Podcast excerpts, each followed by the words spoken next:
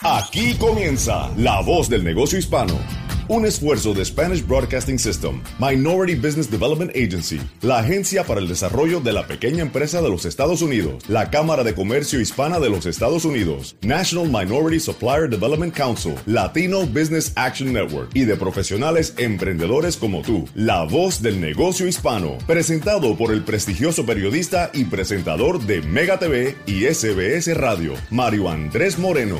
Hola, hola, ¿qué tal? Muy buenos días, de donde quiera que nos estés escuchando en toda la Unión Americana y en la isla de Puerto Rico. Bienvenidos a La Voz del Negocio Hispano. Es un programa institucional de nuestra cadena Spanish Broadcasting System, SBS en los Estados Unidos y saludamos desde ya a todas las emisoras que se unen, la poderosa Mega 97.9, emisora número uno en todo el área de Nueva York. Gracias por la fiel sintonía y los comentarios que nos envían cada semana.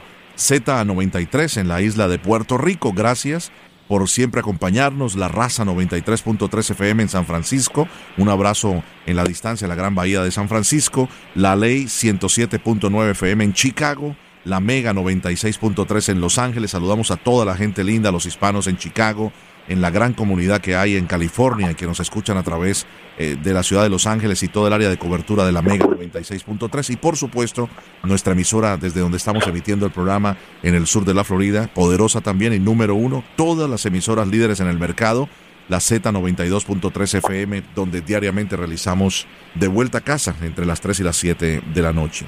También gracias a todos los que nos envían mensajes y pueden disfrutar de las entrevistas que realizamos semanalmente a través de nuestra aplicación La Música. Es gratuita, descárguela, ahí están los podcasts. Recuerde, si usted tiene cualquier pregunta o quiere escuchar alguna de las entrevistas de, de nuestros invitados, visítenos a través de nuestro portal principal, lavozdelnegociohispano.com. Seguimos. Estás escuchando La Voz del Negocio Hispano con Mario Andrés Moreno. Continuamos y vamos a la ciudad de Orlando, en el centro de la Florida. Nos acompaña Rabel Bonilla.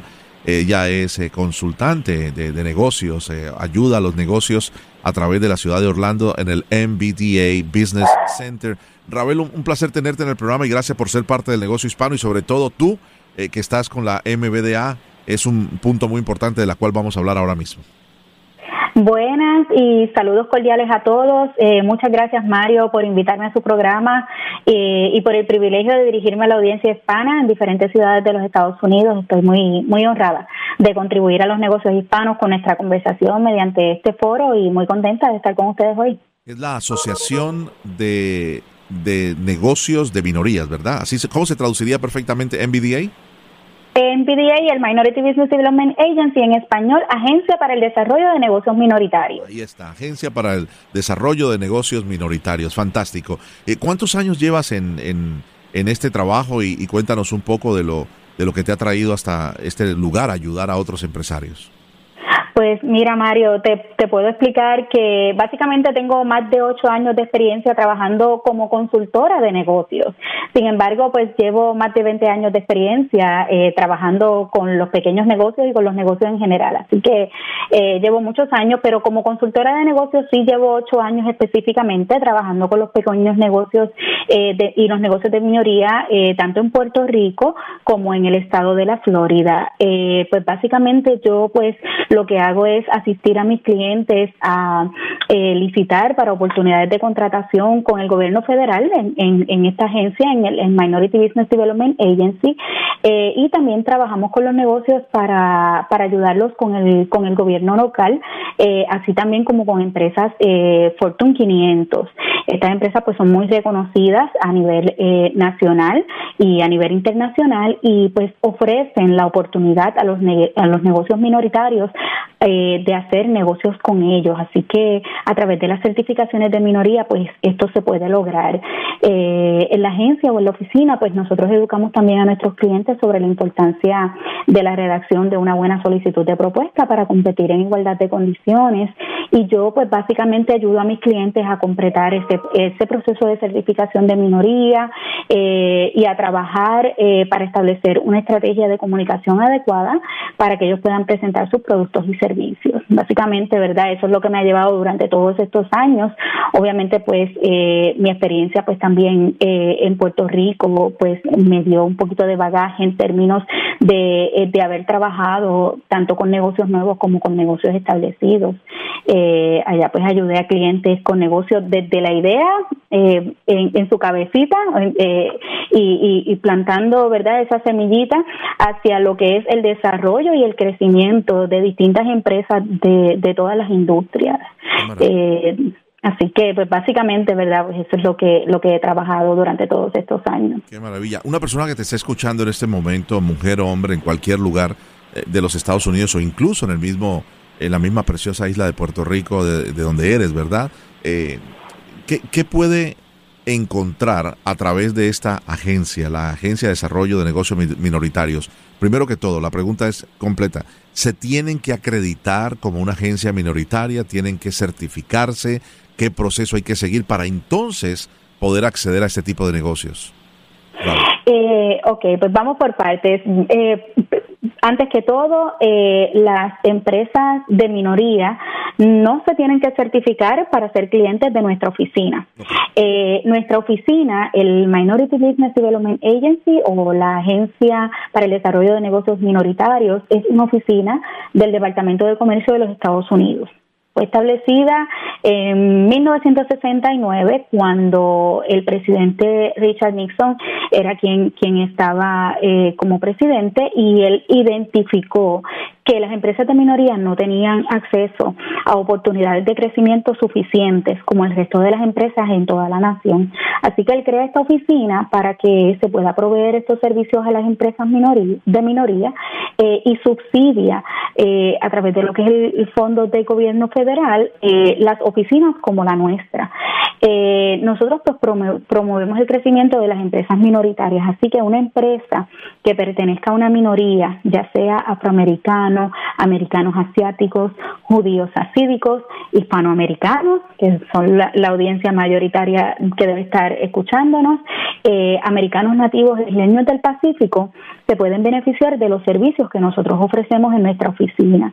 Eh, no es requisito que estén certificados como minoría, como me preguntaste, pero fíjate que es bien importante como parte de nuestro proceso de asesoría, nosotros trabajamos eh, tres servicios principales, el acceso al contrato, acceso a capital y las certificaciones de minoría.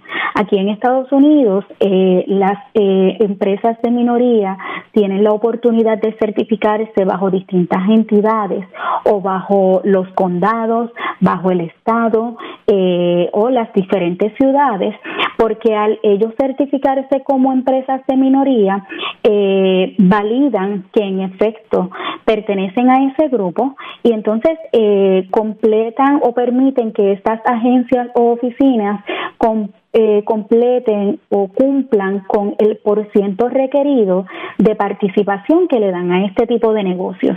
Y allí entonces eh, adquieren protagonismo las empresas de minoría. Así que aunque no es, según la pregunta que me hiciste, aunque no es requisito que estén certificados para que se conviertan en clientes de nuestra oficina, una vez se convierten en clientes y trabajamos eh, los servicios y hacemos ese primer análisis e identificamos necesidades, pues hemos eh, identificado con cada uno de nuestros clientes que probablemente el tener obtener una certificación de minoría le abre las puertas a un mundo de posibilidades eh, para tener gobierno local, con el gobierno federal o con eh, empresas privadas. El gobierno federal no trabaja eh, certificaciones de minoría, pero, pero sí certificación de pequeño negocio. Así que eso es parte del proceso y de nuestro análisis en la oficina y los servicios que ofrecemos, claro. Bueno, qué buena información nos estás entregando.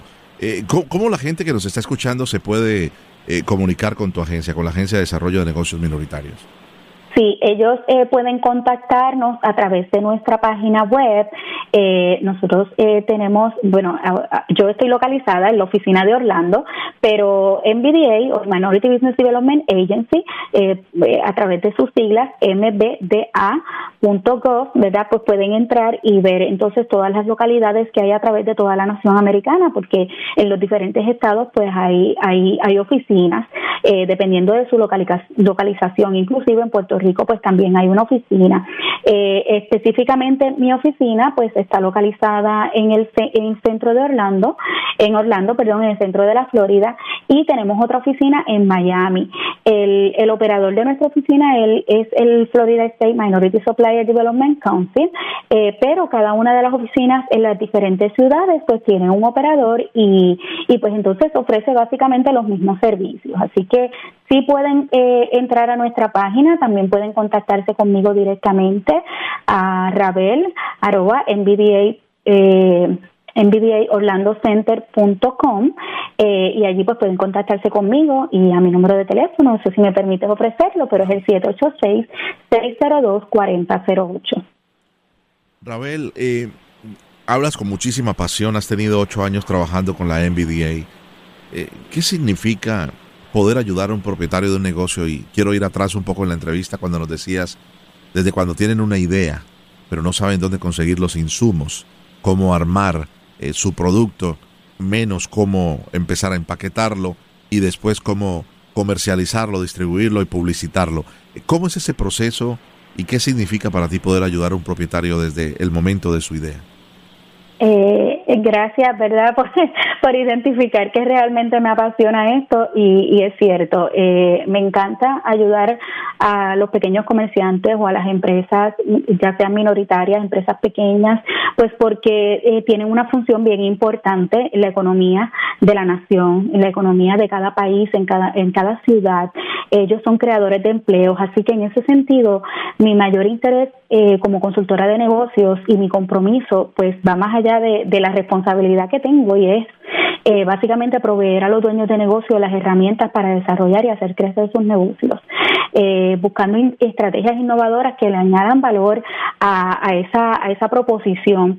Eh, como te mencioné, cuando, cuando trabajé en el Small Business Development eh, Development Center, que son los SBDC, ¿verdad? Conocidos también a través de toda la nación, que son programas de Small Business Administration. Eh, allí pues nosotros trabajábamos desde la idea y trabajábamos con, con el desarrollo del negocio, que tuvieran acceso a capital a través de algún tipo de, de financiamiento para establecer el negocio y luego de allí que pudieran eh, despuntar eh, y crecer. Y eso pues, pues lo proveíamos a través de esa oficina. En MBDA es un poquito diferente y no quiero que el, que el público pues se me vaya se vaya a confundir porque acá en MBDA nosotros eh, trabajamos con empresas de minoría que ya están establecidas. Entonces, eh, cuando, cuando identificamos que ya son elegibles y cumple con los requisitos de la clasificación de minoría que te mencioné hace unos minutos, eh, pues entonces trabajamos mediante la asesoría para, para que estas empresas estén mejores equipadas para crear empleos y contribuir a la economía local, ¿verdad? Porque en esa asesoría nosotros entramos en todas las áreas del negocio y aquí pues entramos un poquito en lo que me preguntaste, vamos desde lo que es el área de recursos humanos, con cuántos empleados contamos, eh, la parte legal del negocio, estamos en cumplimiento con toda la reglamentación, con todos los registros del negocio, las operaciones del negocio, cómo se lleva a cabo ese modelo de negocio, hacia dónde yo quiero llegar, eh, las finanzas, una parte bien importante y que en ocasiones pues me la descuidan un poco, y las estrategias de mercadeo para identificar también las capacidades que ellos tienen y lograr prepararlos para que tengan un mejor posicionamiento en el mercado. De ahí es que viene que nosotros los preparamos para crecer porque una vez estos negocios ya están establecidos, eh, se han ido desarrollando poco a poco y han llegado a un nivel óptimo, eh, pues entonces vamos hacia el próximo paso. Y ahí entra nuestra, nuestra asesoría y entramos nosotros para, para ayudar a cada uno de nuestros clientes en la oficina.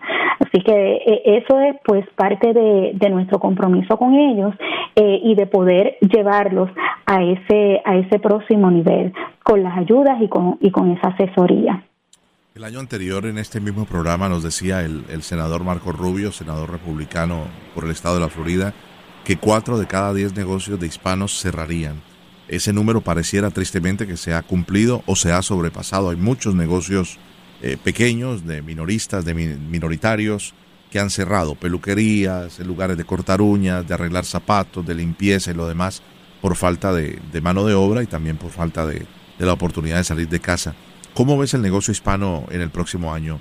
Eh, ya que la situación pues pareciera que a partir de julio es la meta del gobierno de a partir del 4 de julio empezar con una nueva normalidad, pero ya eh, con más del 70% de los, de los mayores de edad vacunados. Sí, pues a pesar de que, de que muchos negocios han cerrado durante la pandemia, Mario, eh, fíjate que tú bien mencionas que se espera que el segundo semestre del, del 2021 eh, se, reanude, se reanude con un poquito de más fuerza la actividad económica. Hemos vivido momentos muy difíciles, sin embargo el gobierno pues tiene, tiene sus esperanzas en la vacunación masiva y espera que, que el país se vaya recuperando de la recesión eh, poco a poco.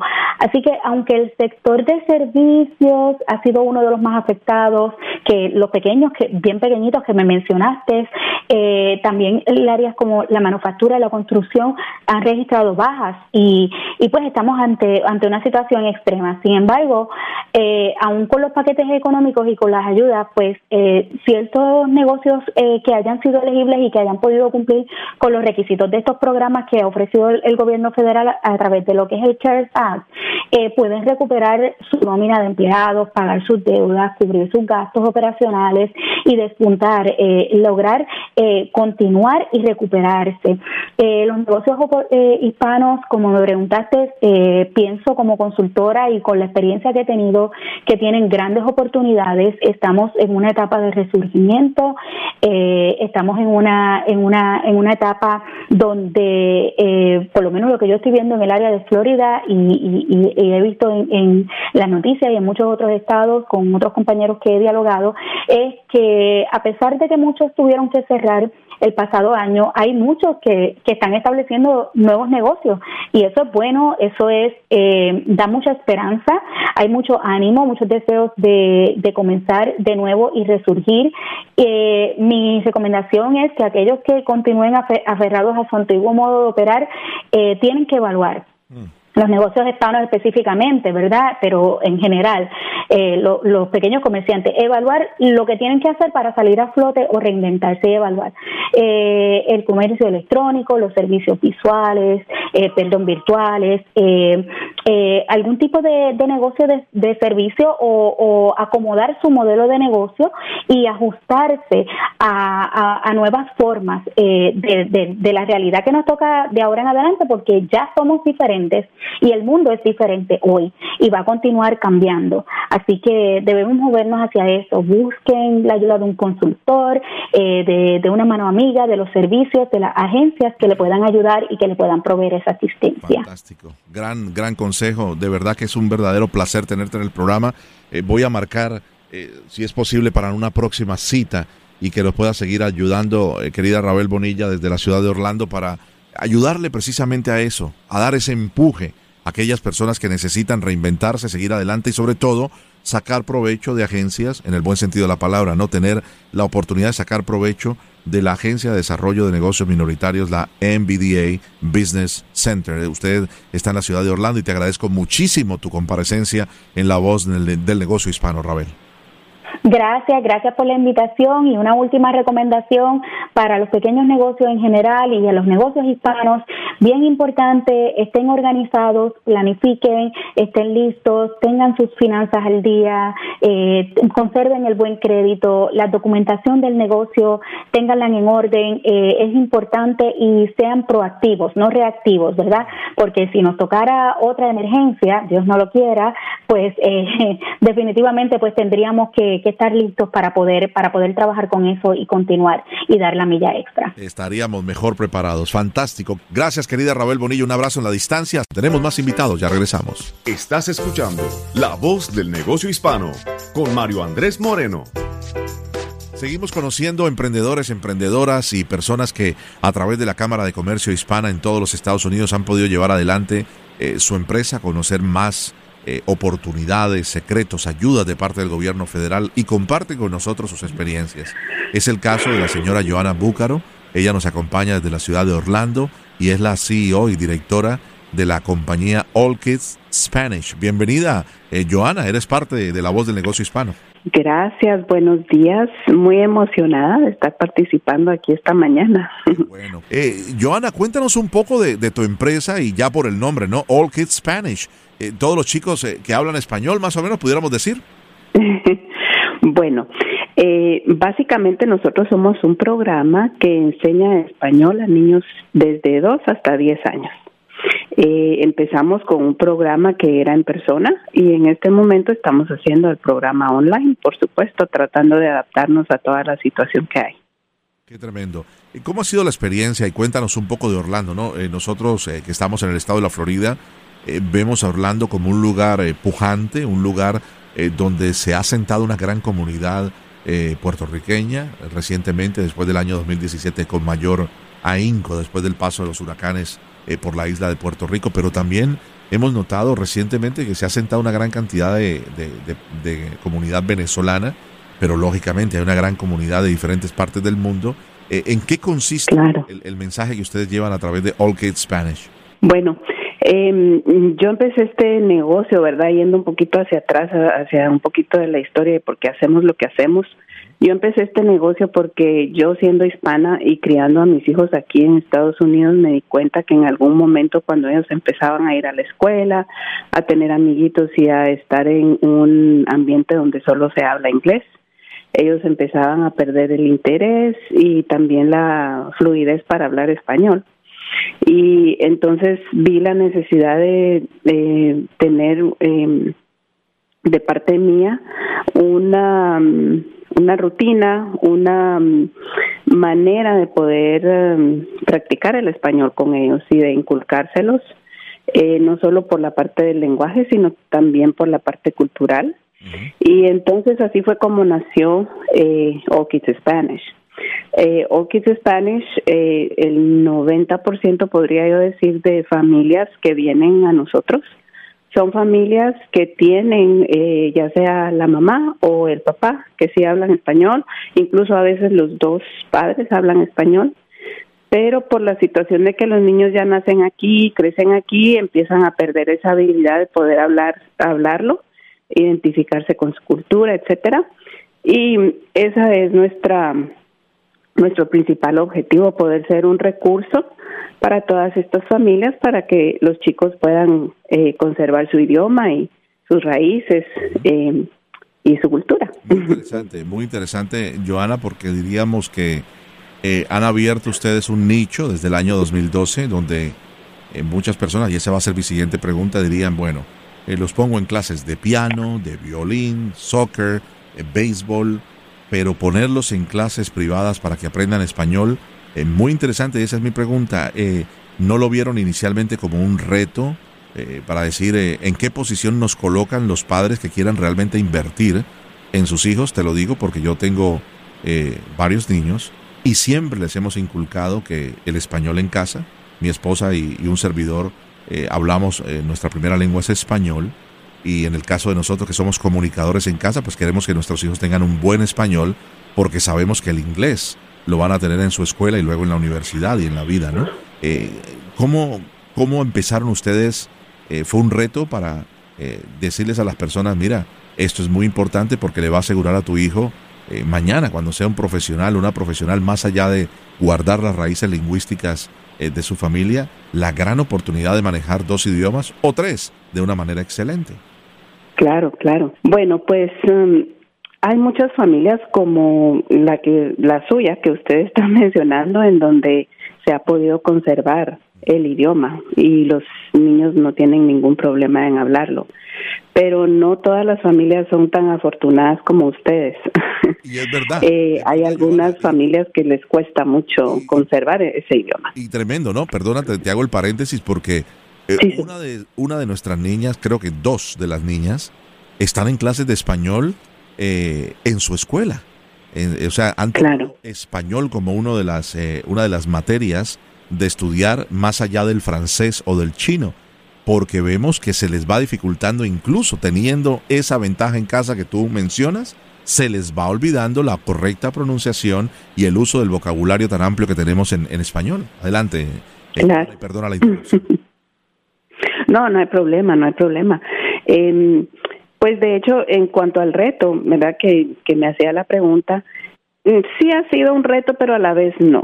Eh, ¿Por qué sí? Porque como un pequeño negocio, pues eh, poder estar allá afuera eh, asegurándonos que las familias que nos están buscando nos puedan encontrar, pues requiere mucho trabajo, mucho esfuerzo, requiere de cierta eh, inversión, etcétera. Entonces, por esa parte ha sido el reto. Pero por el otro lado, eh, cuando hemos logrado llegar a estas familias que realmente necesitan este apoyo, ha sido pues un balance perfecto y, son todas estas familias que en este momento pues están eh, en nuestro programa. Y de hecho, eh, muchos de ellos cuando vienen a nosotros y se registran, siempre me hacen el comentario que, por ejemplo, fueron a su país y sus hijos no pudieron hablar con sus abuelos, con sus primos, no se pudieron comunicar.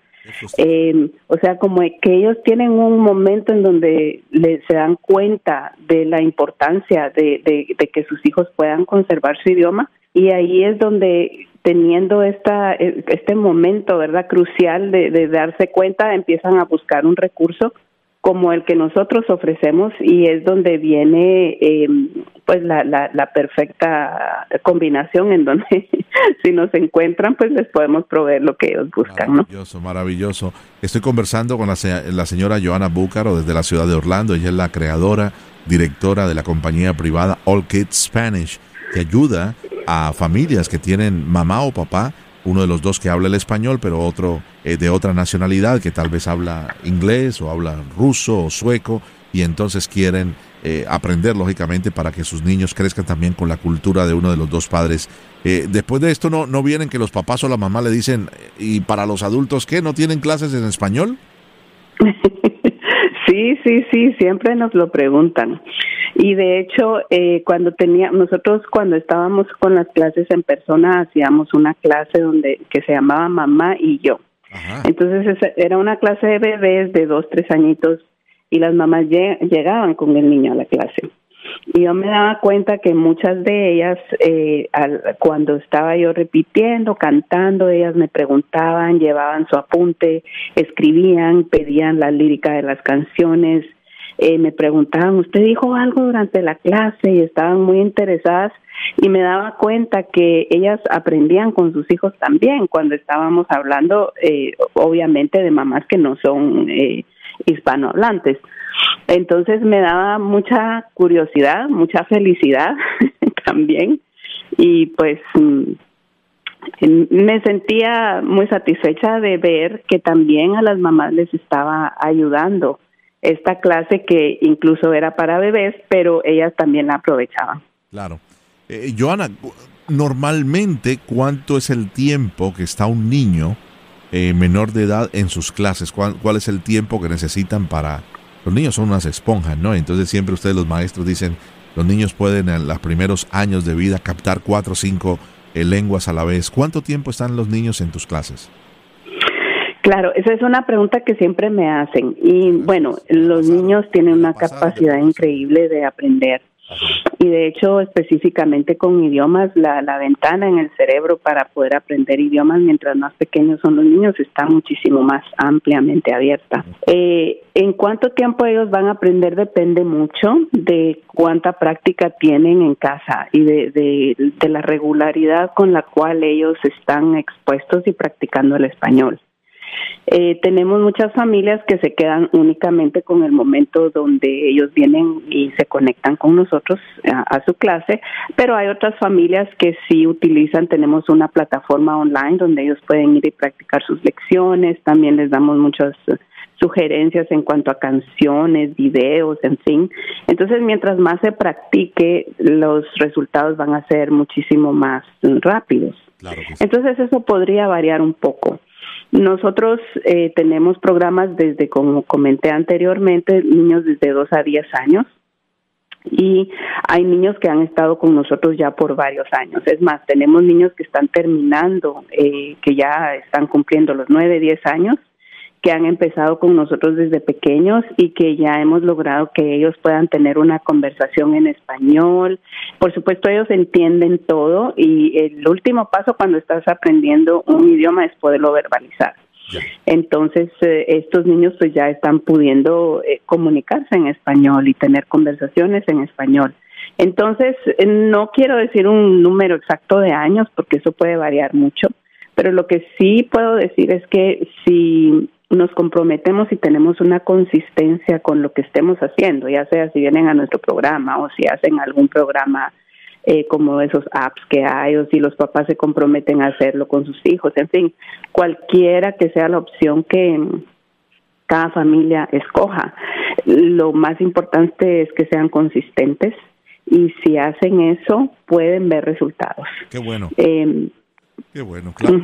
Qué bueno. Eh, Joana, por último, eh, ¿cuál sería la recomendación o compartir, si me lo permite, una experiencia para todos los emprendedores y emprendedoras que nos escuchan a esta hora del día en cualquier rincón de los Estados Unidos?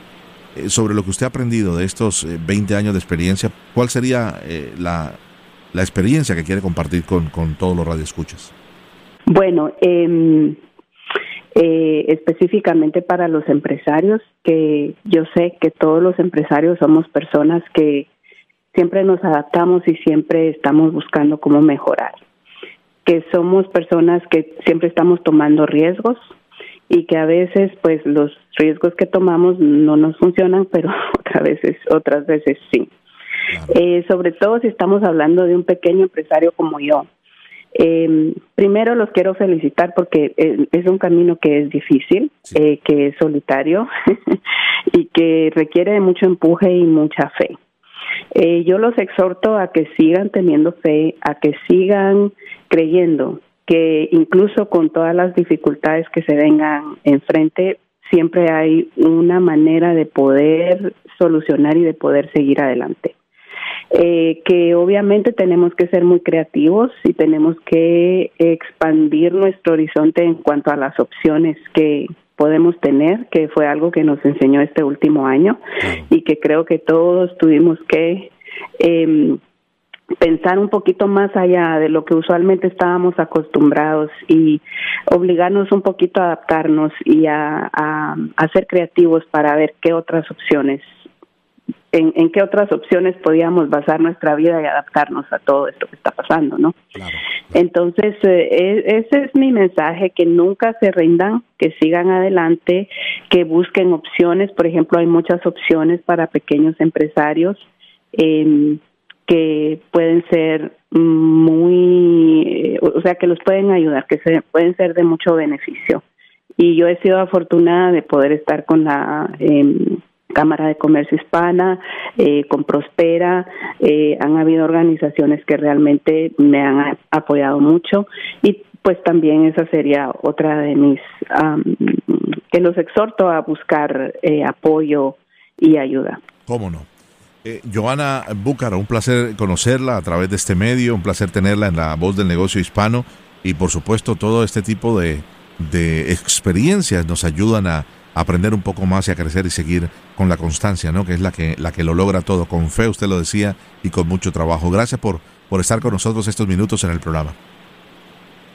Muchas gracias a ustedes por la oportunidad de, de estar aquí compartiendo mi experiencia y bueno, a todos los empresarios y en general a todas las personas que nos están escuchando, les deseo éxitos. Muchísimas gracias.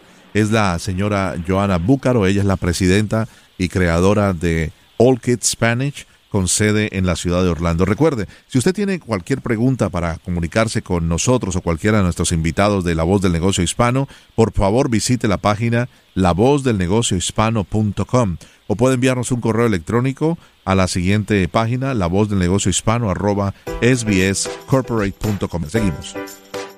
Estás escuchando La Voz del Negocio Hispano con Mario Andrés Moreno ese señor Francisco Casillas, vicepresidente y cofundador de Intermex Inc. Él se encuentra en la ciudad de Los Ángeles. Te envío un abrazo hasta Los Ángeles, Francisco. gracias por estar con nosotros esta mañana, esta tarde, donde quiera que nos estén escuchando. ¿Cómo estás? Muy buenos días, el gusto es mío. Muchísimas gracias por, por la oportunidad de estar aquí en tu espacio y poder compartir Muchas gracias un poquito de nuestra historia. No, claro que sí. Y, es, y son historias siempre interesantes, historias importantes e historias que enriquecen a los emprendedores y emprendedoras que escuchan el programa cada semana. Cuéntanos un poco de, Intermex, eh, cómo eh, la cofundaste y cuántos años llevan y a qué se dedican. Claro que sí, Intermex fue fundada en el 2015. Eh, Intermex es una empresa de transporte que se enfoca en, en la renta de autobuses y de camionetas. Eh, actualmente tenemos 16 autobuses y dos camionetas. Nuestros autobuses eh, tienen una capacidad de 54 61 pasajeros y las Sprinter Vans tienen una capacidad de 14 pasajeros. Tenemos una cartera de clientes bastante extensa. Le ofrecemos servicios a agencias gubernamentales, como puede ser el Departamento de Defensa, festivales de música como Coachella Music Festival, eh, a equipos deportivos o simplemente a un cliente ahora sí que se le ocurre llevar a su familia a, Disneylandia, por ejemplo. Entonces, eh, cubrimos bastantes áreas. Eh, tenemos dos oficinas, una en Los Ángeles, California, y otra en El Paso, Texas. ¿Y qué, áreas eh, cubren, Francisco? ¿Qué áreas cubrimos, perdón? Sí. pues mira, ahorita, debido a que tenemos una oficina en Los Ángeles y en El Paso, Texas, cubrimos ahora sí que lo que viene siendo el oeste del país, California, Nuevo México, Arizona y Texas pero nos ha tocado eh, clientes que nos solicitan nuestro servicio para ir a Oregón, a Washington, a Florida. Entonces, ahora sí que tenemos la capacidad de poder ir a cualquier parte de Estados Unidos. Interesante, ¿no? ¿Cuántos años llevan ya, eh, Francisco? Nos fundamos en el 2015, eh, entonces ya tenemos, ya vamos para los seis años en, en septiembre de este año. Francisco, te quiero preguntar, cuando dices que pudiste empezar a trabajar con empresas gubernamentales o con o con dependencias gubernamentales, ¿qué hace una empresa familiar eh, para certificarse con, con el gobierno de los Estados Unidos? Eh, tienes que ahora sí tener, eh, pues es un proceso de aplicación, tener varias reseñas, referencias, una aplicación bastante larga y pues ponerte en la lista. es un proceso en el que te entrevistan, revisan tus vehículos, te aseguran de que tienes la capacidad para poder tú ofrecerles el servicio y fue un proceso como de seis, ocho meses hasta que nos pudieron aceptar. Y una vez ya que, te aceptan, no te garantizan el trabajo, te dan la oportunidad de que tú puedas, eh, lo que se le llama ver, eh, apostar a, los trabajos y pues si te los ganas, bienvenidos, son todos tuyos. Pero a pesar de que ya tienes la, certificación y eh, ya estás dentro del programa, todavía tienes que ahora sí que trabajar un poquito para poder ganarte esos trabajos y, y hay que tener en cuenta que en estos, en este tipo de certificaciones o programas estás compitiendo con empresas que tienen 50 años en, en el en el mercado, que tienen 40 años. ¿Mande? Y 500 vehículos o, Aparte. Sí, entonces esa es la parte complicada porque a veces pues uno le tiene que batallar para que le den una, una oportunidad y siempre ha sido clave. Una vez nosotros siempre nos hemos enfocado en, en que cuando tenemos la oportunidad de trabajar con un cliente grande, Nomás les pedimos una oportunidad de que nos prueben, de que nos traten, de que vean de lo que se trata Intermec, para después de ahí, ahora sí que se, les guste nuestro servicio y que poco a poco nos empiecen a solicitar eh, un poquito más seguido. Entonces, eso fue lo que pasó aquí. Nos, nos dieron la oportunidad de un par de viajes en el verano. Les gustó, eh, no nada más los autobuses, sino que el servicio eh, que les estábamos dando y gracias a Dios nos han estado solicitando poco a poco más seguido. Te, están escuchando muchísimos eh, dueños de negocios, eh, no solamente en tu negocio de transporte, sino emprendedores y emprendedoras que de pronto dicen, wow, ¿cómo sería de extraordinario ser un proveedor del cliente número uno del mundo, que es el gobierno de los Estados Unidos? ¿Todo esto se hace por la Internet o ustedes tuvieron que viajar a Washington? ¿Cómo, cómo se hace esto? Sí, todo fue por medio de la Internet. De hecho, hay varias oficinas, ahora sí que depende de dónde tu negocio está ubicado.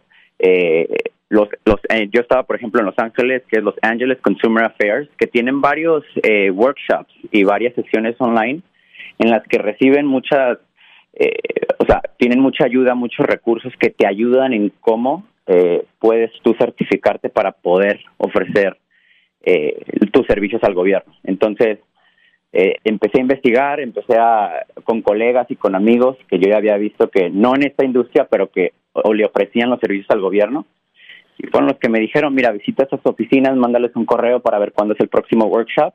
Y ahora sí que pues, en el Internet y con la ayuda de mis colegas y con esas oficinas eh, nos pudimos, eh, ahora sí que nos, nos ayudaron a poder eh, llenar la aplicación y entender más el proceso para, para aplicar y pues gracias a Dios que nos aceptaron. Fantástico. y eso sí, ¿no? cabe aclarar que es el cliente que mejor paga.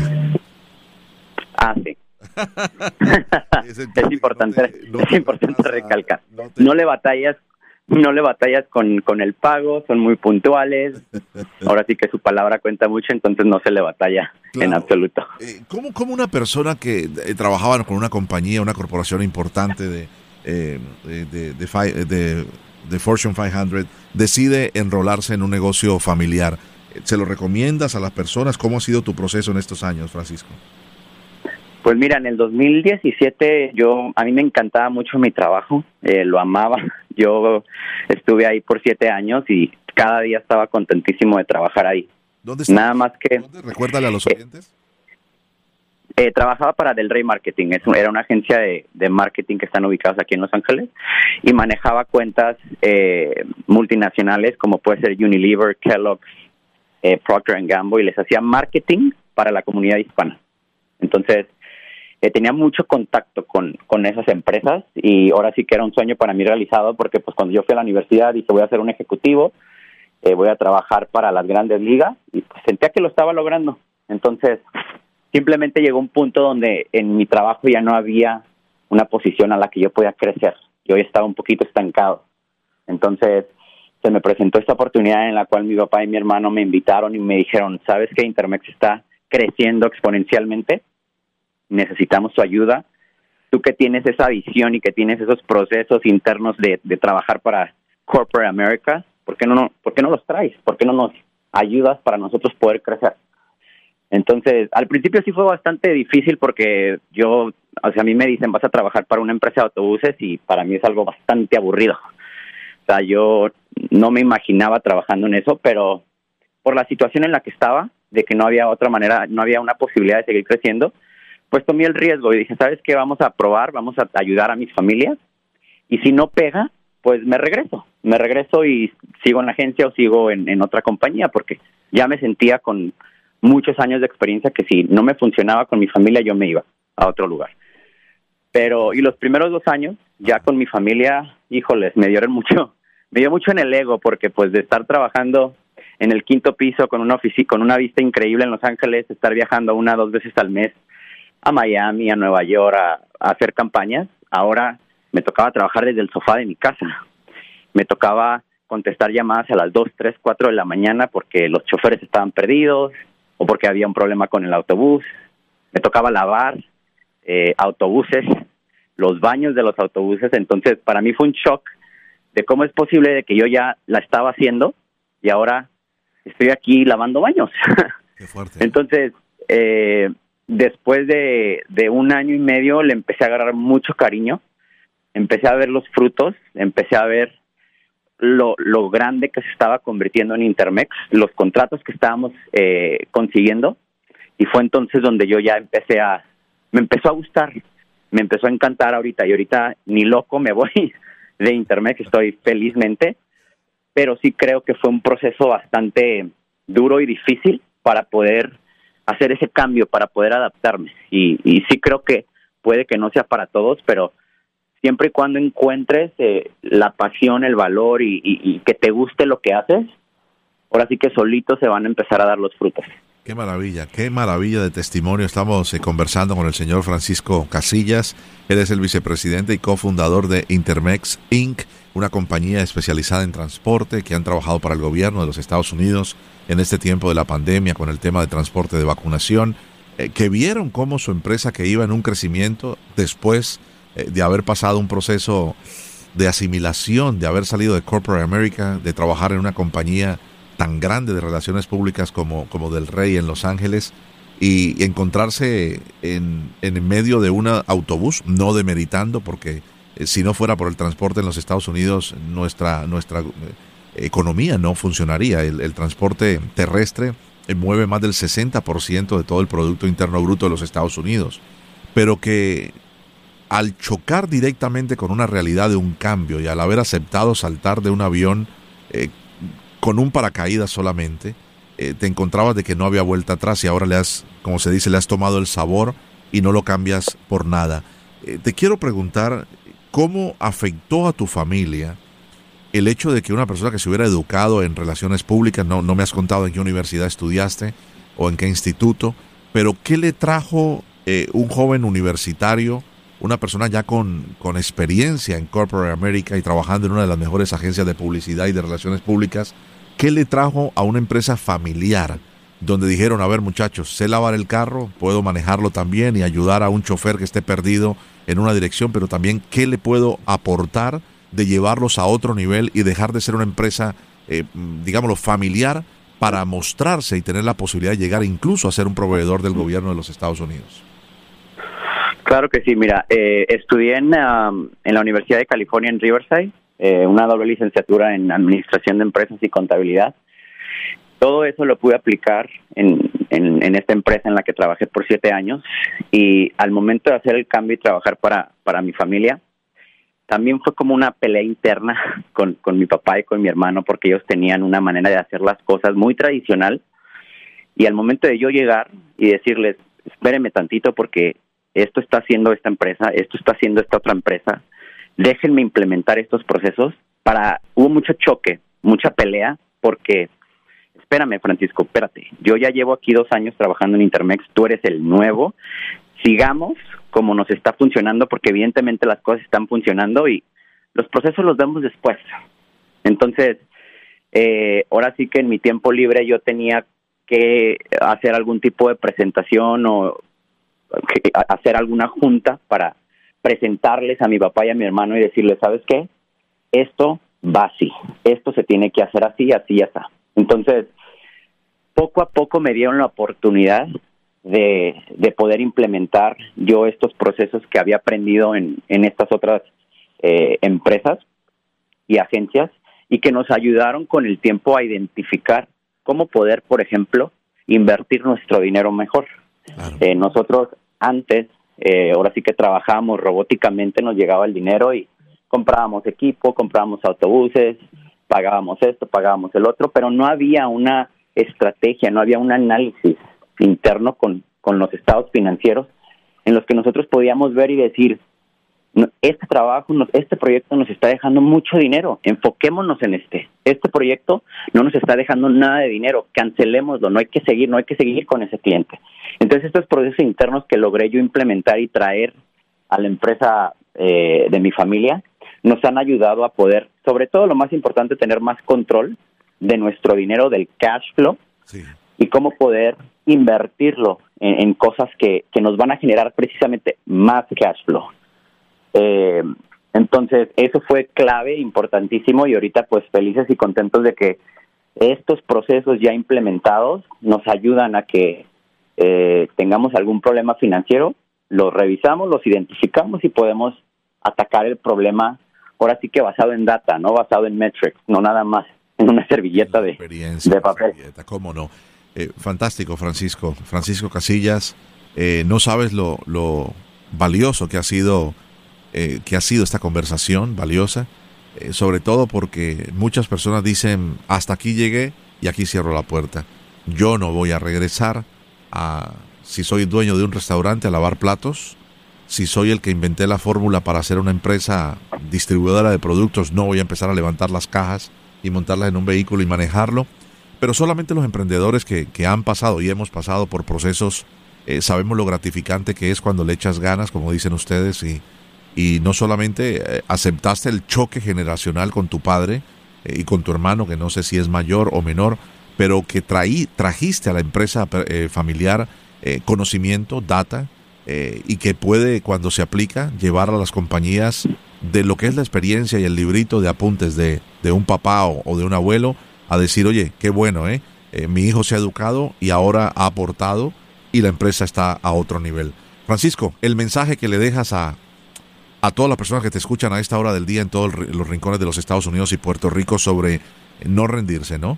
Eh, cuando tiene 98% de cancelaciones, como que tuvieras el oxígeno solamente en 2%. O sea, vas a cerrar la válvula, pero no se dieron por vencidos y hoy están viendo cómo está reverdeciendo otra vez ese árbol familiar de Intermex. Eh, si creen en su producto, en su servicio, no se den por vencidos. Esto no se acaba hasta que se acaba. Júntense, hagan un círculo de amigos, de colegas que, que tengan eh, un propio negocio, colaboren juntos, usen los recursos entre unos y los otros. Y eso los va a ayudar a fortalecerlos y a salir adelante, sobre todo en momentos difíciles como, como fueron los de la pandemia. Entonces, nada más que sigan echándole ganas y, y seguro que siempre y cuando tengas ese círculo y estés rodeado de gente que te apoya y que te valora, las cosas van a salir bien. Un abrazo en la distancia, Francisco. Eh, que no sea la última vez que te tengamos en el programa porque le das un valor, como todos los invitados, extraordinariamente a nuestro programa y seguro que ha sido esta mañana o esta tarde de gran motivación para quien te esté escuchando en una de nuestras importantes emisoras. Un abrazo hasta Los Ángeles y lo mejor para eh, tu padre, tu hermano, toda la familia incluida en Intermex Inc.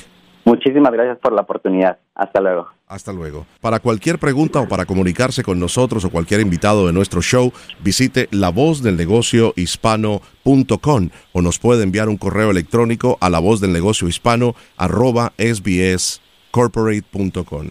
Nosotros eh, terminamos por ahora, se nos va acabando el tiempo, le agradecemos inmensamente eh, su fiel sintonía y recuerde, puede escuchar el contenido total de este programa a través de nuestro podcast que está a través de la aplicación gratuita La Música. Todas nuestras emisoras que diariamente los días domingos nos sintonizan, les agradecemos inmensamente y por supuesto nuestro compromiso es para la próxima semana. Yo soy Mario Andrés Moreno, que tengan un feliz resto de domingo, muchas gracias.